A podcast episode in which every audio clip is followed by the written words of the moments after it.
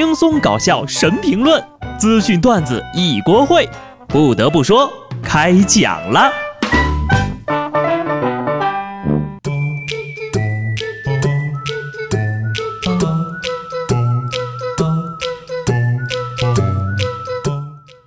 Hello，听众朋友们，大家好，这里是有趣的。不得不说，我是机智的小布。蓝翔，又名 Blue Fly 或者 Blue Shit。虽然是技校啊，但是呢，究其风头，在国内学校中罕有匹敌者，甚至可以秒杀清华北大。虽然北方名校 New East，嗯，在这个江湖上与其齐名，可是呢，它充其量也只是南慕容北乔峰式的类比啊。名为技校双子星，实力却不在一个量级上啊！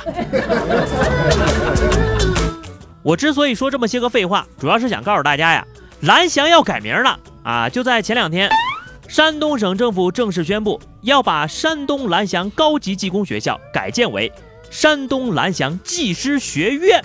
这次改名虽然只是蓝翔校名里的一小步，仔细数一数啊，只动了两个字儿。那却是蓝翔建校历史上的一大步啊！学院呐，画风都不一样了。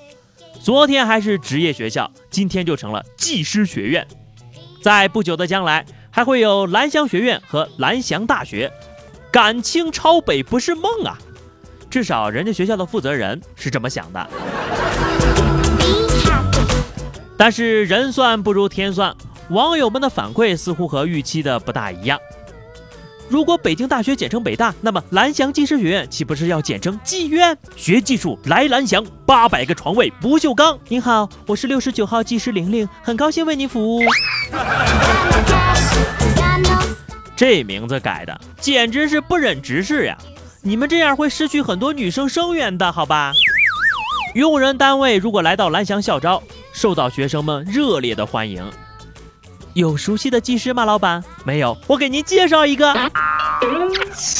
要我说呀，这蓝翔也不太好，蓝让人抑郁，翔还有粑粑的意思，不如呢，你可以改成叫怡红，怡红技师学院，简称怡红技院或者怡红院啊，这一听几百年的老字号啊。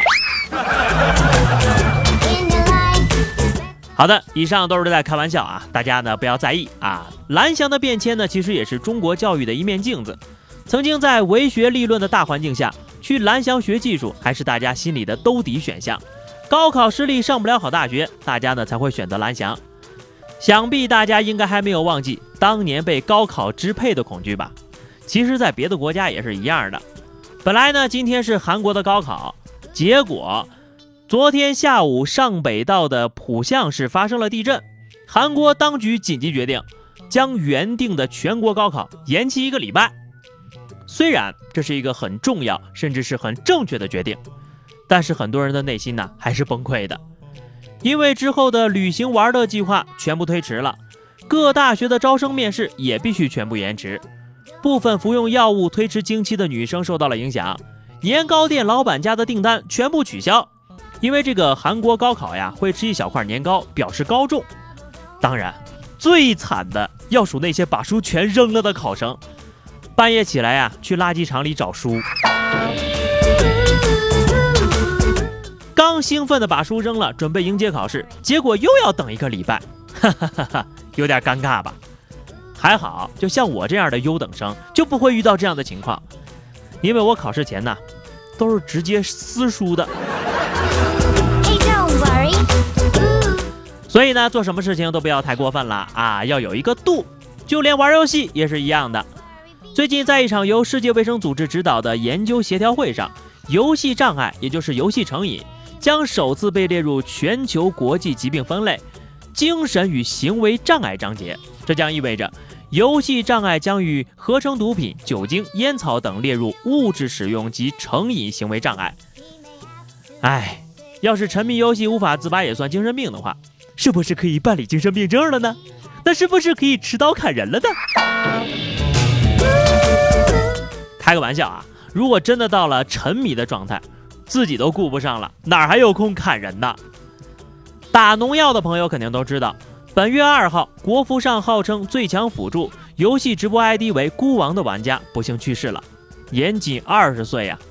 猝死的原因呢，主要是因为熬夜过多。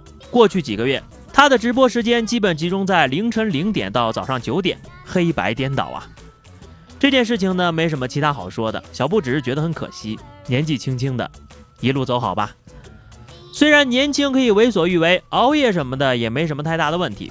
但是你也得把作息时间调过来呀，白天睡晚上播，生活赚钱两不误。你要是这么硬扛，通宵了本身就很累，白天还不补觉，那就是真正的在消耗生命了。所以呢，希望喜欢游戏的朋友们也不要过于投入啊，身体好才是最重要的，少熬夜，多睡觉。贵州的小杨姑娘也是熬夜刷手机，长期用眼过度。最近呢，她的眼睛感觉不舒服，视力快速的下降，后来被确诊为角膜溃疡穿孔，需要做角膜移植。幸运的是，医院通过了一家公益组织，找到了合适的眼角膜，让他重见光明。看到这条新闻，我不由暗自的庆幸，还好我是一个十八岁的小男孩。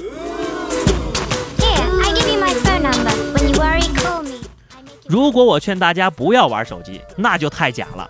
你不玩手机也听不着我这个消息呀，所以呢，我要劝大家的是，不要提心吊胆的玩手机。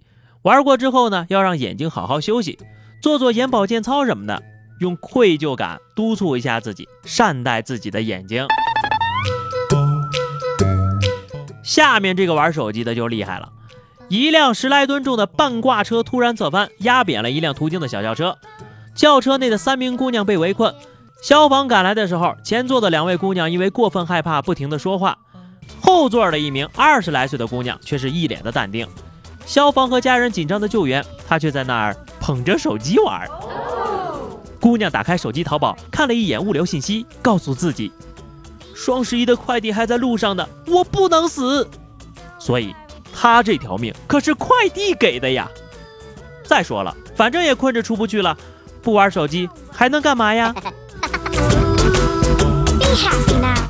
最后呢，是咱们的话题时间。上期节目留的是说说你活久见的事情。